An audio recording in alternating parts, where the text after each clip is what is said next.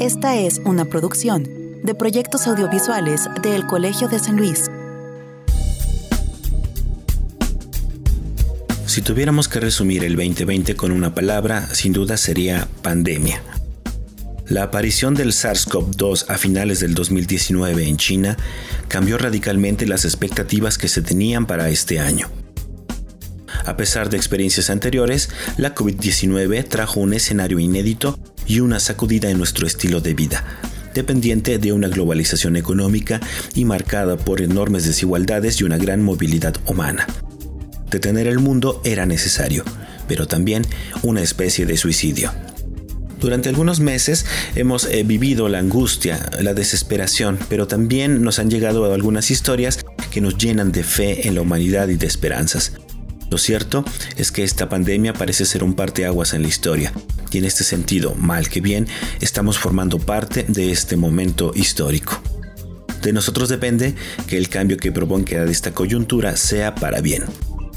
Es por eso que este 31 de diciembre, día del año que muchos dedicamos a la reflexión, quisimos hacer un recuento del 2020 y preguntarnos qué podemos sacar de positivo de esta pandemia. ¿Qué podemos pensar en lo colectivo para procurarnos un futuro menos desigual y agónico? Por esto, quisimos invitar a Entre Voces a la doctora Fuensanta Medina, del programa de estudios políticos e internacionales de El Colsan para que desde su perspectiva de la seguridad humana nos comparta sus reflexiones sobre el 2020 y la pandemia que se queda.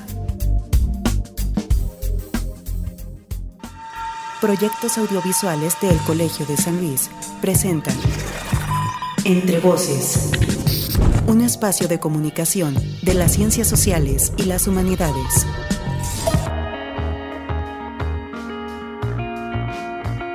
Bienvenidos de nueva cuenta a Entre Voces, el espacio de comunicación de las ciencias sociales y las humanidades del Colegio de San Luis. Mi nombre es Israel Trejo y los saludo en esta que va a ser ya nuestra última emisión del 2020, justo el último día del año, 31 de diciembre. Espero que todos ustedes se encuentren bien haciendo preparativos para festejar con toda la seguridad posible este eh, final del 2020 Así es que saludo a los que nos escuchan a través de Radio Universidad en el 88.5 de FM en San Luis Potosí o en el 91.9 de FM hasta la ciudad de Matehuala. También eh, gracias a quienes eh, van a escuchar esto ya en nuestra versión eh, podcast en Spotify o en Mixcloud o si llega a escucharlo también por ahí en www.radiodelcolmich.com yo sé que estas son fechas donde todos nos ponemos reflexivos y nos ponemos optimistas y hay una especie de pensamiento mágico de pensar que cuando termina un año automáticamente el primero de enero y las cosas van a cambiar y hasta cierto punto van a mejorar. Yo creo que, todos en el, en el, fondo deseamos que esto suceda principalmente con este 2020, un año pandémico, eh, pero lamentablemente la pandemia está ahí, se queda, ¿no? Entonces nosotros más que eh, querer hacer un programa para finalizar el año dejándoles buenos deseos y buenas intenciones, que también es sumamente necesario, eh, quisimos más bien sentarnos a reflexionar sobre cuál es el aprendizaje que podemos obtener de este 2020 y cómo podemos aprovecharlo para que de verdad desde las acciones personales y colectivas o grupales podamos plantear un futuro mucho mejor eh, y eh, podamos evitar en la medida de lo posible este tipo de situaciones como las que hemos vivido este año. Entonces por eso eh, tenemos hoy como invitada para cerrar el año a la doctora Fuensanta Medina del programa de estudios políticos e internacionales de El Colsan, quien desde su perspectiva de la seguridad humana y sus, reflexiones personales, pues eh, nos dará precisamente un repaso de lo que ha sido el 2020 y opinará acerca de lo que podemos cambiar para nuestro futuro ya inmediato. Así es que no se vaya, será una charla muy interesante. Antes lo invito a que conozcamos un poco de nuestra invitada, fue en Santa Medina, y después escucharemos ya su primera intervención en este Entre Voces, el último de este año 2020.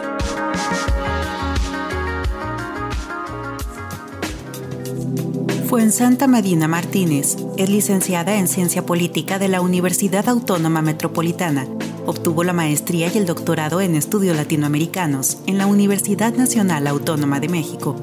Tiene un diplomado en Administración de la Universidad de Georgetown, en los Estados Unidos de América, un diplomado en Derecho Electoral en el Colegio de San Luis y un diplomado en comunidades mexicanas en el exterior en el Instituto Matías Romero de la Secretaría de Relaciones Exteriores, nombrada embajadora de México en carrera en mayo del 2006, ministro jefe de Cancillería en la Embajada de México en Canadá, delegada de Relaciones Exteriores para San Luis Potosí en dos ocasiones, directora general del Sistema Nacional de Delegaciones y colaboradora como analista política y especialista en la relación México-Estados Unidos en el Senado de la República. Su línea de generación y aplicación del conocimiento en el Colegio de San Luis es Instituciones, Desarrollo y Políticas Sociales. Sus temas son seguridad y desarrollo y la relación bilateral México-Estados Unidos y América. El proyecto de investigación actual es el enfoque de seguridad humana y su influencia en la promoción y resguardo de los derechos económicos, sociales, culturales y ambientales, así como en la formulación de algunas políticas públicas en México. Ha publicado varios artículos de sus líneas de investigación en revistas arbitradas, nacionales e internacionales, de manera coordinada y de autoría única. Su última publicación es El largo y sinuoso camino de la lucha contra el narcotráfico, publicado por el Colegio de San Luis y el Colegio de la Frontera Norte. Le quiero agradecer enormemente a la doctora Fuensanta Medina del programa de estudios políticos e internacionales del Colegio de San Luis, el que en esta fecha tan especial, el último día del año de este 2020, que bueno, ha sido un poco terrible para todos, haya aceptado eh, platicar un rato con nosotros, pues precisamente sobre este asunto. Ella tiene ya mucho tiempo investigando temas sobre seguridad humana y me parece que precisamente este año nos arrojó mucha experiencia y mucho conocimiento en ese sentido. Es que fue en Santa, de verdad, muchas gracias por, por darnos esta, esta charla en este ya último día del, del 2020. Muchas gracias Israel. Eh, te agradezco mucho la invitación y eh, un saludo a tus radioescuchas, porque sí ha sido una época difícil, una época que sí creo que va a marcar profundamente a la humanidad. Yo sí creo que hay un antes y un después, eh, después del COVID-19. sí me parece que es un alto en el camino también para el género humano para saber qué estamos haciendo bien y qué no estamos haciendo bien o qué estamos haciendo muy mal. Eh, creo que es la oportunidad que, que desgraciadamente nos, uh, nos aventó la, la naturaleza en la cara para que nosotros hagamos una reflexión profunda sobre nuestra propia vida, pero también sobre el modelo civilizatorio que hemos elegido. Porque yo ayer, por ejemplo, estaba leyendo un artículo muy interesante que habla de que estamos entrando a la era del antropoceno, es decir, que lo que está construyendo el hombre va a ser mucho más pesado que todo lo que tiene la tierra de manera natural y eso es muy grave, sí, porque eso está hablando de que suben los mares, está hablando de una serie de, de factores físicos que van a alterar profundamente la, Tierra, en nuestro planeta. Estamos perdiendo biomasa, por ejemplo. Yo también leí ese artículo, ¿no? Estamos perdiendo biomasa, eh, también por el cambio climático, porque no solamente es el peso que le estamos poniendo a la Tierra, sino también el cambio climático, que es una de las grandes, eh, pues una de las grandes retos que vamos a tener que asumir y yo sí creo personalmente que a la hora que empiecen ya de manera mucho más eh, grande y mucho más grave el cambio climático, el COVID-19 va a ser un ensayo general, ¿eh? Un ensayo general en la cantidad de personas que se van a ver afectadas e incluso que se van a perder eh, muchas formas de vida en la Tierra, ¿sí? No nada más la vida humana, sino muchas otras formas de vida en la, en la Tierra que también son muy necesarias para la vida humana. Entonces yo creo que es un alto en el camino, que tenemos que hacerlo y que lo tenemos que hacer con mucha conciencia, pero también con mucha humildad. Eh, la humildad no tiene que ver con una religión en particular, la humildad tiene que ver con la ética y la ética es anterior a la filosofía. hay un asunto que es un asunto ético, que estamos haciendo éticamente con nuestras vidas, con la vida de los otros y con este planeta. Fue en Santa, eh, como bien mencionas, o sea, eh, no es que haya llegado el COVID-19 a poner en jaque muchas cuestiones de la vida humana o de la seguridad humana. Muchas ya lo estaban, ¿no? Desde hace algunos años ya había como serias señales de alarma. Pero durante este año, a tu parecer, ¿qué es lo que se ha agravado precisamente? ¿O qué es lo que se está poniendo en riesgo de pronto? Em, con, este, con esta parálisis en la que tuvimos que entrar prácticamente, por ejemplo, del sistema económico eh, y entre otras eh, cosas, hablando también de la industria agroalimentaria, ese tipo de cuestiones, ¿qué es lo que se está poniendo en riesgo o que ya está siendo afectado por la pandemia en este 2020? Fíjate, Israel, que yo quisiera aquí hacer un poquito de relato sobre la seguridad humana. ¿A qué me refiero? Efectivamente, el 2020 lo único que vino a ser y la pandemia del SARS-CoV-2, eh, COVID-19, fue eh, poner una, una lente de aumento terrible sobre las carencias, sobre la desigualdad, sobre las malas políticas públicas, sobre la falta de, de solidaridad humana. Entonces es una lente de aumento que desgraciadamente ha costado muchas vidas humanas y sigue costando, y como ha dicho una amiga, y contando. Entonces, yo creo que sí estaban las condiciones, pero eh, esto sí es un asunto muy grave. Te voy a decir por qué. Porque eh, la cuestión de la seguridad sanitaria es posiblemente el, ¿cómo te diría yo? La puerta de entrada a todo el concepto de la seguridad humana. Fíjate tú que, por ejemplo, la Organización Panamericana de la Salud, la OPS, hace muchos años, o lo suficientes, por lo menos desde que en 1994 el Programa de las Naciones Unidas para el Desarrollo, el famoso PNUD, eh, sacó el informe sobre desarrollo humano que ese año estuvo justamente dedicado a la seguridad humana. Eh, muchos gobiernos, literalmente, y también organismos internacionales alinearon los gobiernos su política exterior y los organismos internacionales su política como organismos al concepto de seguridad humana. Bueno, uno de esos organismos eh, regionales especializados fue la Organización Panamericana de la Salud.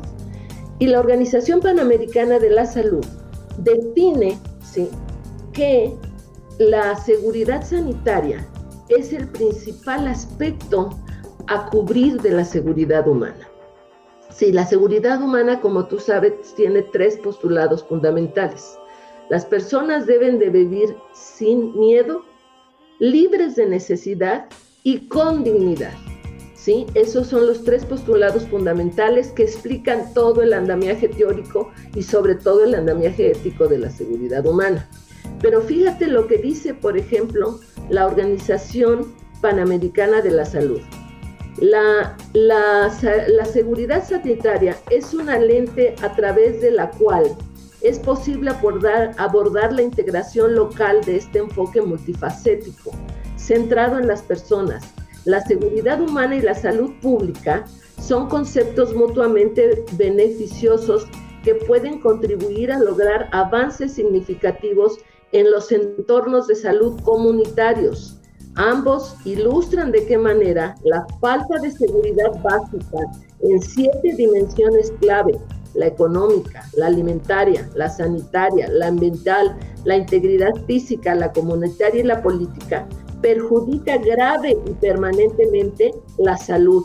La salud pública abre un punto de entrada para los enfoques de seguridad humana al ofrecer prácticas adecuadas para lograr un nivel básico de seguridad humana. Es decir, si tú no tienes salud, es imposible que tengas el resto de la seguridad.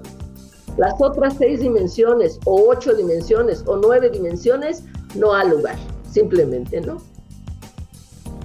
Eh, ahora, ahora que mencionas todo esto, bueno, he escuchado varios expertos hablar o cuestionar seriamente la manera en que se ha gestionado la pandemia, pues no solo en México, sino en muchos países. Creo que hay eh, ejemplos que son verdaderamente desastrosos como Estados Unidos, eh, Brasil, algunos otros países, pero después de lo que acabas de mencionar, eh, me queda como esta idea de que tal vez la pandemia lo que ha desnudado más bien es lo poco que se ha trabajado en las últimas décadas para eliminar las desigualdades, ¿no? Por supuesto, por supuesto. Fíjate, esto es una cosa muy vieja. Esto es un, es un alto en el camino que se puso en los años 70, todavía en 1979, cuando empezó a haber signos serios de agotamiento del modelo capitalista a nivel global, cuando empezaron a haber desempleo en los países altamente industrializados. No estoy hablando de los países periféricos, estoy hablando de los países del segundo mundo, del tercer mundo. Estoy hablando de las economías altamente eh, desarrolladas. Cuando esto empieza, ¿sí? hay una serie de líderes que se ponen al estudio de qué es lo que está pasando en el mundo, ¿sí? Desde el Club de Roma, ¿sí? Y después, eh, en 1979, el informe Brandt, qué es lo que está pasando en el mundo y cómo está esta desigualdad creciendo a pasos agigantados, ¿sí? Después, hay que decirlo, hay que decirlo, con el consenso de Washington en 1985-89, ¿sí? Eh, América Latina vuelve a quedar Tú sabes que nosotros tenemos una década perdida, América Latina tiene una década perdida, los años 80, ¿no? La crisis de la deuda, a partir de eso y a partir del, efecto tequila de nuestro país, que se conoció así a nivel mundial, de la deuda externa de 1982 eh, y de la deuda brasileña, empieza a haber una serie de cuestionamientos y es cuando nace la, eh, el consenso de Washington. El consenso de Washington es una eh, camisa o un traje hecho a la medida de las necesidades de América Latina, pero que después fue replicado en otros continentes, ¿sí? Pero el consenso de Washington lo que hizo fue desmantelar profundamente los sistemas benefactores de América Latina. Nosotros desgraciadamente siempre hemos tenido modelos asistencialistas en el momento en que los estados nacionales o los gobiernos de los estados nacionales empiezan a limitar ya, eh, restringir de manera importante su participación en el proyecto económico, ¿sí? Y, empieza a haber una libertad de las reglas del mercado, eh, de que vamos a tener otros tipos de contrataciones a nivel eh, global, el outsourcing famoso, una serie de cosas que fueron desmantelando los sistemas de seguridad social y justo con esto, obviamente, los sistemas de salud. Claro, y creo que ahí vino también el, gran problema de Estados Unidos, ¿no? Un país que no tiene seguridad social, que le apostó al esquema privado, ¿no? Oye, Santa, y en estos mismos términos de lo que estás hablando, ¿cómo ha reaccionado el mundo? A mí me da la impresión de que estamos más buscando o que se ha apostado como a la gestión o a la solución del problema de manera local cuando se trata de un, de un problema global, ¿no? O realmente, digamos, estamos pensando como, como comunidad internacional eh, cómo llegar a una solución de, para mitigar o frenar un poco la pandemia.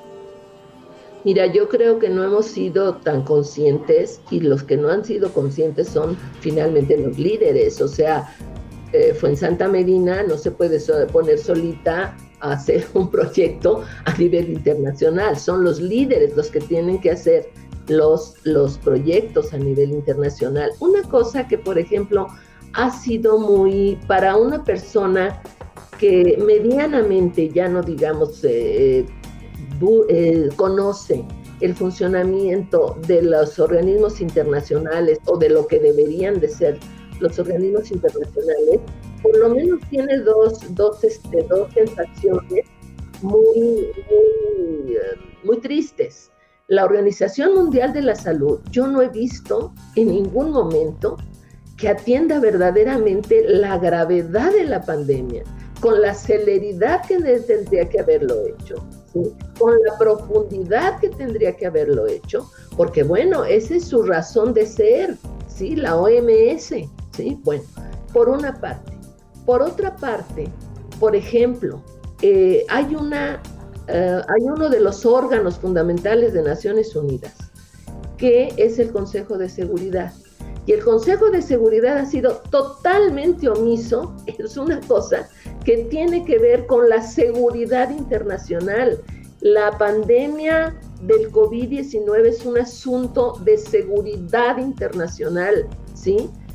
Está centrado en las personas, obviamente, pero por eso precisamente tendría que ser más un asunto de seguridad eh, este, internacional que algunos otros aspectos que no necesariamente son tan graves, ¿sí? O que pueden ser regionales, ¿no? La guerra, por ejemplo, en el Golfo Pérsico, claro, sí era para que actuara el Consejo de Seguridad de Naciones Unidas en su, en su momento, pero aquí también estamos hablando de un problema de seguridad internacional que afecta a todo el planeta Tierra, ¿sí? Y el capítulo 7 de la Carta de Naciones Unidas es muy claro, ¿sí? La ONU está para atender la seguridad internacional y la seguridad internacional hoy en día no solamente son agresiones externas al Estado-nación. Es justamente el enfoque de la seguridad humana. La seguridad hoy en día tiene que estar centrada en los seres humanos y de manera complementaria en los estados nacionales. ¿Tú crees que, precisamente esta falta de cooperación internacional que se está dando, yo también creo que, que, que no se está reaccionando de la manera debida, ha precisamente ocasionado estos hierros o dudas o imprecisiones que de pronto han tenido los gobiernos eh, locales de cada país, me refiero al momento de gestionar las pandemias, vemos casos completamente disímbolos, algunos con medidas restrictivas, otras con medidas mucho más flexibles, algunos imponiendo el cubrebocas, otros diciendo que no es necesario. ¿Crees que, precisamente esta falta de liderazgo, digo, recordemos que Estados Unidos abandonó a la OMS justo en medio de la de la pandemia, por ejemplo, ¿no? ¿Tiene que ver con esta, con esta manera tan irregular en cómo se ha estado tratando la, la pandemia en el mundo? Mira, yo creo que em, decir que solamente, eh, bueno, que tiene eh, Estados Unidos una, una responsabilidad mayor porque abandonó a la OMS, no me lo parece. Estados Unidos tiene una responsabilidad mayor por ser la superpotencia, ¿sí? País sí tiene una responsabilidad mayor. Y vuelvo a un hecho, ¿sí? ¿De dónde son las vacunas que se van a aplicar de manera masiva y que ya empezaron a aplicarse en el Reino Unido. ¿De dónde son? De Pfizer, de una firma química estadounidense. ¿sí?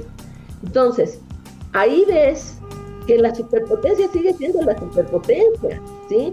China tiene lo suyo, pero el nivel de investigación de los Estados Unidos que han jalado todos los cerebros, todos los premios Nobel, todo, sobre todo en ciencias, ¿eh? más que en ciencias, en ciencias duras, más que en ciencias este, sociales. ¿sí? Eh, ahí está el poderío estadounidense. Pero ¿qué, ¿qué ocurre? Es el poderío chino también está. También hay una vacuna china y también hay una vacuna de AstraZeneca con Oxford, con Inglaterra. ¿sí? Pero, pero tú ves que por lo menos, ¿sí? Estas tres naciones, sus líderes tendrían que haberse sentado en algún momento, ¿sí? ellos y alguien más, por decirlo más, a ver qué, cómo gestionar realmente la pandemia, ¿sí? Porque va desde que sí te sirve un cubrebocas, como lo dijo Mario Molina, premio Nobel de Química, hasta las personas que dicen que el SARS no, no existe, ¿sí? Que es una cosa inventada por las farmacéuticas para ganar dinero, ¿sí? O que hay países que pueden hacer un hospital en 10 días, confrontes el caso de China, ¿sí? O que hay medidas tan erráticas como haber dedicado los institutos nacionales de, de investigación especializada al COVID-19 y entonces nutrición, ¿qué? Y tú te, y si tienes un problema del hígado, ¿a dónde vas? ¿Sí? Entonces, ese tipo de cosas que sí tendrían que haberse gestionado y gestionado también por la OMS, es decir, señores, El protocolo mínimo para gestionar esta pandemia es A, B, C, D, E. ¿sí? Es, eh, toque de queda, o es estado de excepción, o es este aislamiento tantos días, a tales horas, etcétera. No, no, no, no, cada quien hágale como pueda. ¿Sí? Y estamos pudiendo muy mal, muy mal, está pudiendo muy mal la gran potencia, está pudiendo muy mal nuestro país, está pudiendo muy mal Brasil, está pudiendo muy mal la instancia supranacional que es la comunidad europea, están pudiendo muy mal Israel. Eh, eh, tenemos todavía como un minuto antes de irnos a, nuestro primer corte, Fuensante, pero ¿qué, ¿qué, es lo que pasó entonces? Este, porque si vemos igual superpotencias como países del tercer mundo gestionando mal eh, la pandemia. ¿Tiene que, ¿Tiene que ver más? ¿Tú crees que tiene mucho más peso el tema económico y que por eso no hubo digamos, la voluntad política para poner restricciones, confinamientos mucho más severos y, todo esto? Sí, yo creo que sí fue el, el, tema económico lo que preocupó mucho a todos los, a todos los gobiernos, ¿sí? Pero no ha sido la primera vez que la humanidad ha tenido que ver una crisis económica de esta magnitud, o sea, la reconstrucción de Europa no fue un hecho menor, ¿sí? Se hicieron instancias, ¿sí? Bretton Woods, eh, Fondo Monetario Internacional, Banco Mundial, etcétera, para ver la reconstrucción de Europa. vamos a dejar de hablar las cosas más o menos como son, ver fundamentalmente la reconstrucción de europea y después ordenar el resto del planeta, ¿sí? Pero fue a partir de la Segunda Guerra Mundial que se hicieron las grandes instituciones financieras que hasta el día de hoy nos están rigiendo.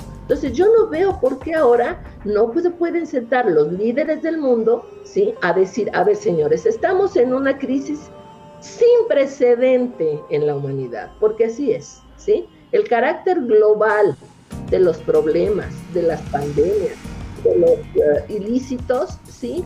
Amerita que se sienten los líderes y que además se conviertan en líderes, fundamentalmente, ¿sí? Y se sienten a negociar y decir, señores, tenemos que encontrar una salida para todos los seres humanos que estamos habitando la Tierra. Y la salida no puede ser que se estén muriendo, ¿sí? O que nos estemos muriendo. La salida tiene que ser que haya una acción coordinada a nivel global, ¿sí? Para que esto pueda realmente eh, empezar a empezar a resolverse. Claro. Y bueno, eh, con eso cerraremos nuestro primer bloque. Creo que, que, has hecho una, una buena relatoría de lo que ha sido este año, sobre todo en términos de cómo han reaccionado las potencias mundiales y los demás países creo que hay grandes lecciones. Para el segundo bloque fue en Santa me gustaría que platicáramos sobre lo que viene, ¿no? Parece que ahora tenemos una pequeña luz de esperanza con ya las primeras aplicaciones de las vacunas en Inglaterra, en Estados Unidos. Em, por ahí creo que en Rusia también ya próximamente estarán empezando con esto.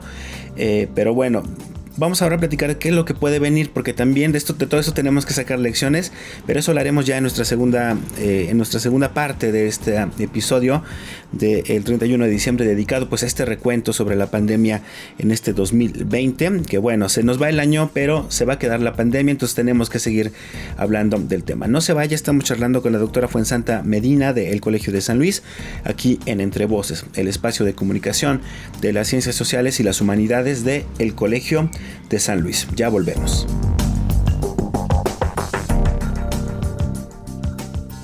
Estás escuchando Entre Voces, espacio de comunicación de las ciencias sociales y las humanidades del Colegio de San Luis. Hoy charlamos con Fuensanta Medina, del Programa de Estudios Políticos e Internacionales del Colegio de San Luis. Contáctanos. Radio arroba colsan.edu.mx.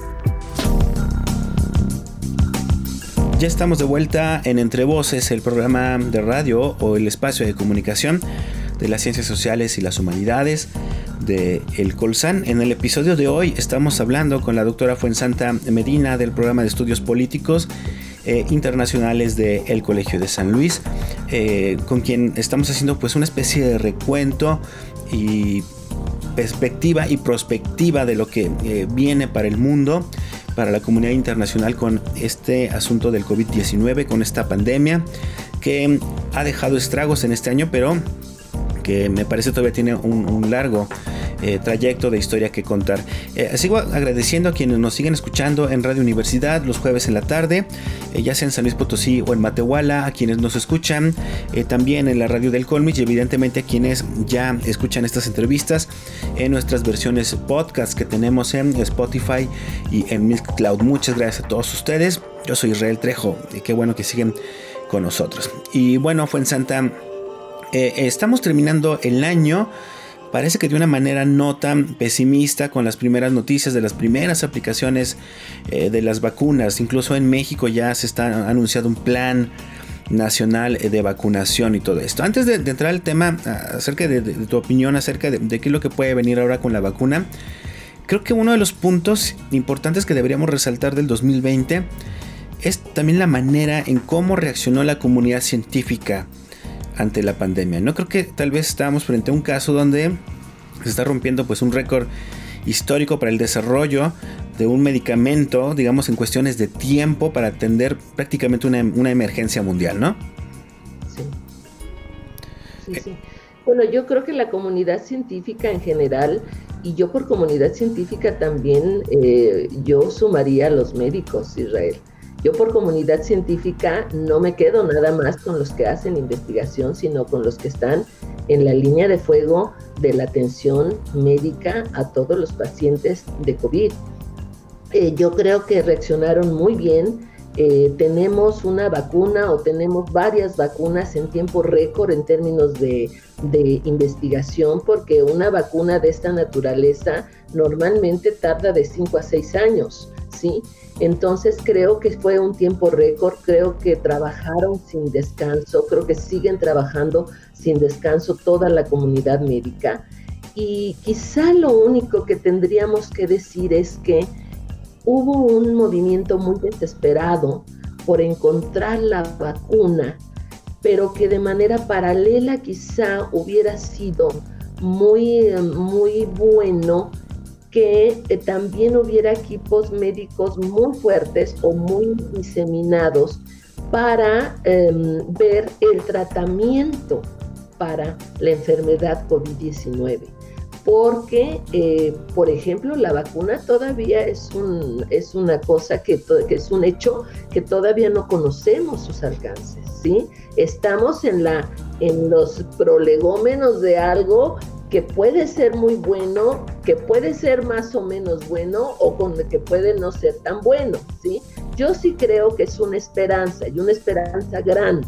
Sí creo que todo aquel que pueda vacunarse lo debe hacer, también lo creo, ¿sí? Pero, pero, pienso también que en el proceso, ¿sí? Lo que, lo que, lo que se tiene que hacer es un protocolo de tratamiento del, COVID. ¿sí? Un, protocolo mucho más uniforme, mucho más, em, diríamos, eh, mucho más universal para el tratamiento del COVID-19. Mira, yo te lo voy a poner con un hecho que es muy duro, ¿sí? El síndrome de inmunodeficiencia adquirida, el SIDA, ¿sí? El SIDA no se cura, el SIDA se trata, ¿sí? El SIDA no se cura.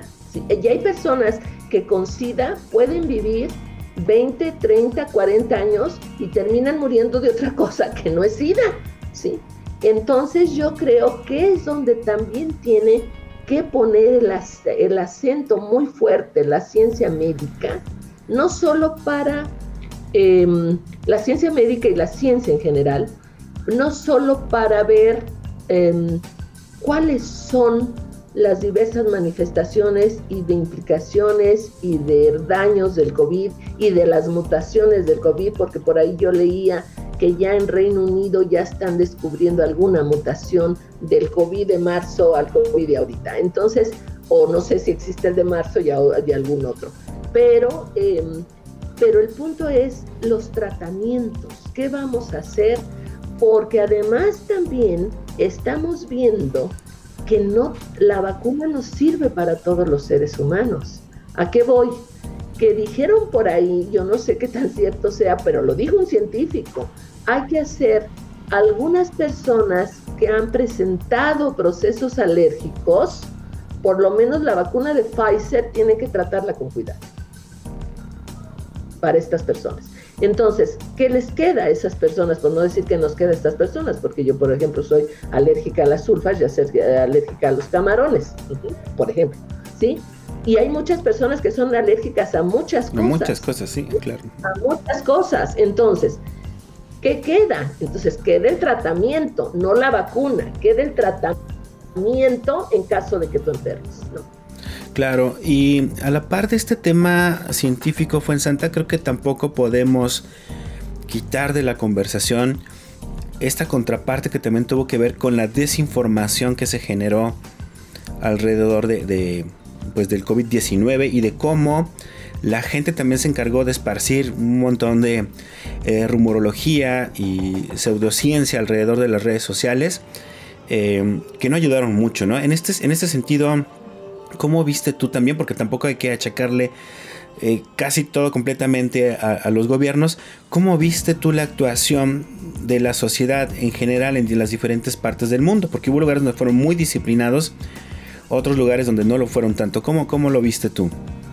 Mira, yo creo que sí, desgraciadamente, eso de lo que tú hablas nos vuelve a poner frente a una cuestión también de cosmovisión de los diversos países, ¿sí? O sea, nosotros somos, ah, por ejemplo, países mucho más cálidos. Nosotros tocamos a la gente, nosotros abrazamos a la gente, ¿no? Ah, platicamos de bulto, ¿no? Como dicen, ¿no? Nosotros platicamos de bulto, movemos las manos, eh, te aprieto el brazo, te abrazo, te, este, te jalo el cabello a veces como broma. Todas estas cosas pues que son inherentes a muchos pueblos de la tierra, o tenemos la, eh, el, caso del Japón, los japoneses no se tocan. Los japoneses con 115 millones o 120 millones de japoneses, ¿sí? Han gestionado la pandemia de mucho mejor manera que México, por ejemplo, pero los japoneses siempre se quitan, siempre se quitan los zapatos al entrar a su casa. Los japoneses no se tocan. Los japoneses mantienen incluso una distancia bastante grande con respecto al otro. ¿sí? Entonces, todas esas cosas que son importantes. Y por ejemplo, ¿sí? Em, todos esos son diversas cosas que nos deben de servir para hacer un eh, mínimo de protocolos, de, acciones que tengan que ver con eh, la pandemia o con, el, con la posibilidad de cubrirse o de defenderse de la, de la pandemia. Pero hay otras cosas que también son muy importantes, Israel. A nosotros, los mexicanos, y voy a hablar de esto porque somos un país que se nos llena la boca cuando hablamos de nuestros pueblos originarios, ¿sí? Y que si el pueblo otomí, y que si el pueblo este, de la Mixteca, y que si el pueblo de las zonas de valles, y de, en el caso de San Luis Potosí, se nos llena la boca con nuestros diversos pueblos originarios, ¿sí? Pero no les aprendemos lo bueno que tienen nuestros pueblos originarios. Muchos de ellos tienen un sentido de comunidad que no tenemos las personas que nos hemos educado en el pensamiento occidental, hay que decirlo, ¿sí? Tenemos otras cosas, tenemos otras posibilidades, tenemos incluso otras posibilidades de vida, del día a día cotidiano, ¿sí? De los que tuvimos la gran oportunidad de, de ir a una universidad, de hacer un posgrado, de viajar, ¿sí? Pero no tenemos la solidaridad, la fraternidad y la disciplina comunitaria de esos pueblos originarios, que ahorita sería muy importante tenerla, ¿sí? Esa solidaridad que tienen nuestros ancestros, nuestros pueblos ancestrales, que se ha perdido mucho en este tiempo, sería algo para reflexionar, sería algo para aprender de ellos. Aprender no solamente en términos de las cadenas alimenticias, que esa es otra historia, aprender en términos también de hacer comunidad con el otro. Claro. ¿Sí? Y si yo voy a hacer comunidad con Israel Trejo, y si voy a ver Israel Trejo, ¿sí? No le falto al respeto lleva, no llevando cubrebocas, no le falto al respeto tocándolo, no le falto al respeto a sabiendas que yo estuve con una persona que estuvo infectada y no me importa y llego a la casa de Israel Trejo. ¿Sí? Todas esas cosas hay que hacer comunidad. ¿sí? Hay que aprender de los jóvenes, de esos jóvenes a veces que andan en condición de calle, ¿sí? Y que el proceso identitario de ellos es que hacen comunidad con la gente de la calle. Sí, porque si no sería difícil para ellos sobrevivir, ¿no? O sea, sobrevivir. Lo entiendo. Oye, y ahora que estás hablando de esto, eh, me llama la atención porque muy al principio hubo una discusión por ahí medio académica, filosófica entre CISEC y algunos otros grandes, digamos, vacas sagradas de las humanidades a nivel mundial, donde muchos aseguraban que la pandemia iba precisamente a reforzar como nuestras eh, características solidarias, ¿no? Que íbamos a tener que aprender de a, organizarnos más en grupo, hacer huertos, este tipo de cuestiones. ¿Tú crees que está pasando, fue en Santa, o, o está sucediendo lo contrario? ¿Nos estamos volviendo más egoístas, más personalistas? este, o qué está sucediendo con, la gente, cómo ha ido reaccionando en, ámbitos ya mucho más eh, íntimos y mucho más locales. Fíjate que yo creo que están pasando las dos cosas, las dos cosas, Israel, porque hay, hay personas, y por ejemplo ahí sí, no porque yo tengo un proyecto de jóvenes, sino porque yo los veo. Los jóvenes, por ejemplo, están sacando una serie de de, herramientas, esa es la palabra de herramientas, por ejemplo, en, a través de las redes sociales, a, través de, de, sus amigos, de sus entornos, que son importantes para hacer comunidad. Eso creo que es muy, muy bueno, ¿no? Eh, también lo están, están gestionando sus propios negocios, algunos jóvenes, por ejemplo, en San Luis muchas personas están haciendo pastelillos caseros, este, eh, ventas de comida para entregar, eh, algunos hacen la comida y otros tienen el negocio de irle a entregar. Este tipo de cosas a las que está obligando la pandemia, pero que son importantes para hacer comunidad aquellos que están viendo y están revisando permanentemente las medicinas que tienen en casa, aquellas personas que tienen exceso de medicinas porque eh, de repente eh, la seguridad social también te da medicinas y te da medicinas y tú las aceptas cuando sabes que no las necesitas, ¿sí? Que no tienes capacidad para tomarte todo ese medicamento ni te lo debes tomar. Entonces están, están actuando bien. Pero, por ejemplo, también están aquellas personas que se están aislando también de los jóvenes, por ejemplo, ¿no? O de los ancianos, aquellas personas que, por ejemplo, no tienen la posibilidad de tener una plataforma como la que tenemos tú y yo en este momento, ¿sí? Aquellos chicos que se están quedando atrás porque sus padres no tienen para tener una computadora personal para ellos, ¿sí? Que no tienen para tener ni computadora ni el, ni el internet, ¿no? Y ahí estamos hablando de la seguridad tecnológica, ¿sí? Que eso no está en las siete dimensiones originales, pero que ahora nos arroja de lleno a pensar que hay una seguridad tecnológica que tenemos que atender y en dos sentidos, en el sentido de tener la, tecnología y en el sentido de gestionar la tecnología, porque la tecnología también tiene muchos peligros. La tecnología, estas redes sociales y estas, y estas plataformas tienen mucho peligro, ¿sí? Porque podemos también encontrar una puerta falsa en cuestiones de ilícitas, trata de seres humanos, violencia, cutting, bullying y todos los sixteen y todo lo demás, ¿sí?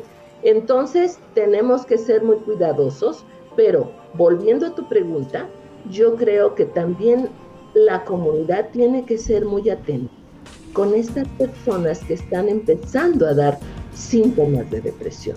Eso es lo más grave en este momento. La depresión es una enfermedad letal, ¿sí? Tanto como el COVID, ¿sí? La persona que se deprime y no logra salir a tiempo de una depresión puede ser letal. Entonces también hay que estar atentos, hay que hacer comunidad, hay que eh, estar, em, digamos, abrazando digitalmente a las personas o como podamos. A lo mejor no llegamos más que a su casa y tocamos y le dejamos una plantita y nos vamos con una tarjeta, ¿no? Puede ser, puede ser, hay muchas maneras, ¿no? O puede ser una, un mensajito, o puede ser una llamada telefónica para que te oigan la voz de vez en cuando, ¿sí? Entonces yo creo que, que sí ha habido de estas dos, de estas dos fases, ¿no? Claro, y lo que mencionabas de la tecnología creo que también ha, ha marcado una de las desigualdades más profundas, por ejemplo, en el ámbito de la educación, ¿no? Este se ha notado bastante. la mamá que te dice, no puedo, mi hijo no puede seguir estudiando porque yo no le puedo pagar 60 o 100 pesos diarios para que vaya al internet café para recibir sus clases y tampoco tengo para una computadora y o peor tantito, yo vivo en una comunidad donde no llega ni la señal, ¿sí? Sí, claro. Yo tenía que ir a la, escuela que a lo mejor caminaba una hora, pero llegaba a mi escuela. Ahora no llego de ninguna manera, punto. Exacto, sí. y es otra de las cosas que me parece también hay que atender de manera eh, sumamente urgente por este riesgo que dices de que hay muchos jóvenes que están perdiendo un año prácticamente eh, de educación, de preparación, y, creo que eso es muy grave. Pues Santa, nos quedan algunos minutos. Eh, un poco como conclusión, ¿hacia dónde vamos? ¿Crees que hay una reacción ahora sí de los liderazgos internacionales? Porque viene una crisis fuerte, o sea, ahorita apenas estamos comenzando a sentir eh, sus estragos, pero ¿qué viene para el 2021 en términos pandémicos? Porque se acaba el año, como mencionaba, pero la pandemia ahí va a estar todavía, ¿no? ¿Qué, qué, aprendizajes y oportunidades podemos aprovechar de esta pandemia o cuáles no también?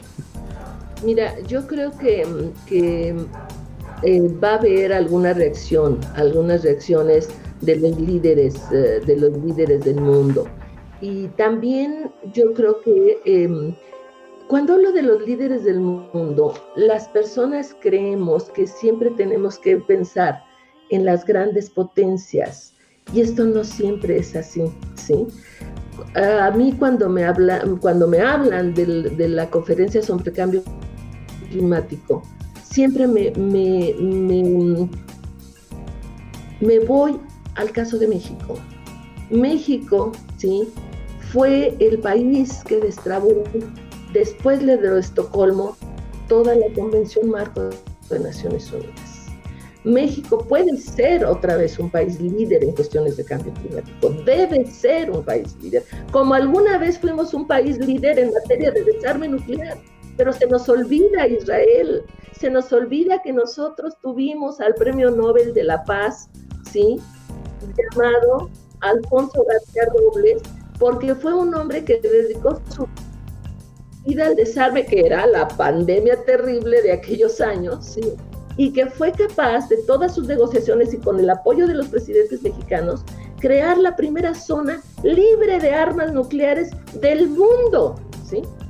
Y de bueno, pues ¿por qué no podemos ser otra vez líderes? ¿Por qué tenemos que esperar que las grandes potencias se pongan de acuerdo? ¿Por qué? ¿Por qué tenemos que esperar a que haya cambios de gobierno? ¿O por qué no podemos aprovechar que hay cambios de gobierno, ¿sí? de personas que sí creen en el cambio climático, de un líder que sí cree en la pandemia, de un hombre que sí usa cubrebocas y que además va a gobernar el país más poderoso o uno de los más poderosos de la Tierra. ¿Por qué no? ¿Sí? Empezamos a hacer comunidad internacional, como lo alguna vez lo hizo, como alguna vez lo fuimos. La conferencia de Cancún, Quintana Roo, 1981. Y nada más acuérdate quiénes estaban. Estaba Indira Gandhi, estaba Ronald Reagan, estaba Margaret Thatcher, estaba François Mitterrand, estaba José López Portillo, desde luego que era el anfitrión. ¿Por qué no? ¿Por qué no podemos volver a ser ese gran país? Claro. Entonces, este, eh, ¿tú crees que, la respuesta, porque yo también he visto respuestas muy erráticas, por ejemplo, de, las grandes potencias durante esta pandemia, podría venir, digamos, el impulso de, algún otro tipo de liderazgo, tal vez no en términos económicos, pero sí de tradiciones diplomáticas, tal vez, ¿no? pues no solamente tradiciones diplomáticas, el bono demográfico de la humanidad y el, y el, y el futuro en muchos sentidos de la humanidad está en América Latina, Israel. Está en América Latina. Entonces, bueno, pues vamos a aprovechar eso, vamos a hacer eso, vamos a ser latinoamericanos en serio, vamos a ser eh, eh, eh, gobiernos y pueblos con historias semejantes, porque somos historias semejantes, como sea, ¿sí? Somos historias semejantes, ¿sí? Y tenemos un vecino que es poderosísimo, sí, pero además tenemos una muy buena relación más allá del Atlántico y más allá del Pacífico. Pues aprovechémosla, aprovechémosla. Y en nuestro nivel vamos a hacer comunidad. Yo creo que esa es la gran enseñanza, vamos a hacer comunidad. Vamos a hacer que por lo menos los de mi cuadra entiendan la gravedad de lo que está pasando. Pues bueno, pues empiezo por mi familia, ¿no? pero luego a las de mi cuadra y a los de mi colonia o a los de mi grupo social. Entiendan la gravedad de lo que está pasando y vemos cómo podemos ayudar a los que se están quedando atrás. Exacto, y, esto creo que sí se ha dado mucho, al menos en algunos niveles, de, por ejemplo, cambios de hábitos de consumo eh, para, para comercios locales, ese tipo de cosas. Creo que eso sí está pasando en algunos niveles, pero hay que reforzarlo, ¿no? Vamos a dejar de preocuparnos porque se fue Best Buy de México, o porque se está yendo Best Buy de México. Nosotros, por lo menos mi generación, no creció con Best Buy de México, ¿eh? Y yo todavía eh, durante muchos años me, me, vestí con la ropa que se hacía en México. Y me vestí bien además. Entonces, bueno, pues vamos a regresar, vamos a ver hacia adentro todo lo bueno que tiene este país. Lo ideal no es que se vaya a Best Buy, desde luego que no, ni lo ideal es regresar 30 años en el modelo de desarrollo, no tampoco, menos, ¿sí? Pero el que se vaya a Best Buy no va a pasar nada en los hábitos de, de, consumo de nuestro país, ¿sí? A lo mejor en lugar de tener cinco pares de tenis, vamos a tener tres, y qué bueno que vayamos a usar eh, calzado hecho en Guanajuato porque también toda la vida andar de tenis, pues no, no luce arreglada la gente, honestamente, ¿no? Los tenis son, por lo menos, para hacer deporte, básicamente, ¿no? Entonces, si no tenemos cinco o seis o ocho pares de tenis, pero sí, cómo le está pegando a la clase media, sobre todo. La clase media le está pegando muy fuerte y la clase media va a haber mucha gente que ya no va a ser clase media. Exactamente. Entonces, está pensado que el, el nivel de la desigualdad está creciendo a pasos agigantados y que va a haber por lo menos, por lo menos, en América Latina, 25 millones de seres más en pobreza. Sí, eso es una cosa que éticamente no podemos tolerar, no debemos tolerar. Exactamente, y creo que, que con esta, con esta señal de alarma y también con un pensamiento optimista, de, pensando de, que en el mejor de los escenarios todo esto va a generar un, gran cambio cultural. Quiero cerrar la, entrevista, Fuensanta, eh, y de verdad te agradezco mucho el que hayas platicado con nosotros. Ha sido un año complicado, es difícil de pronto plantear escenarios optimistas, eh, pero creo que en este momento lo que necesitamos es tener también como un acercamiento mucho más realista a la situación para atenderlo, como dices, cada quien desde sus niveles, desde sus eh, flancos, desde sus posibilidades y ya le tocará a los liderazgos internacionales hacer lo suyo, a los gobiernos locales hacer lo suyo y a nosotros hacer eh, lo nuestro, pero te, pero te agradezco que hayas platicado con nosotros el día de hoy este, en este último programa del año de Entre Voces. Muchas gracias a ti Israel, muchas gracias a la audiencia por estar este 31 de diciembre escuchando el programa de Entre Voces del Colegio de San Luis. Y yo lo único que puedo desear y tener la certeza es que 2021 será un mejor año que 2020.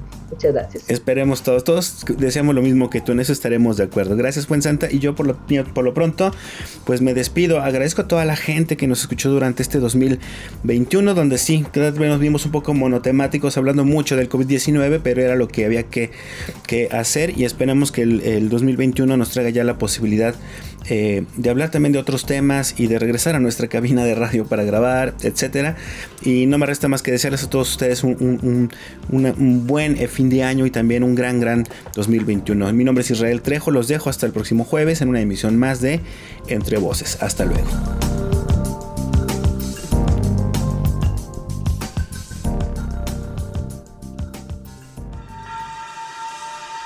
Esto fue Entre Voces espacio de comunicación de las ciencias sociales y las humanidades.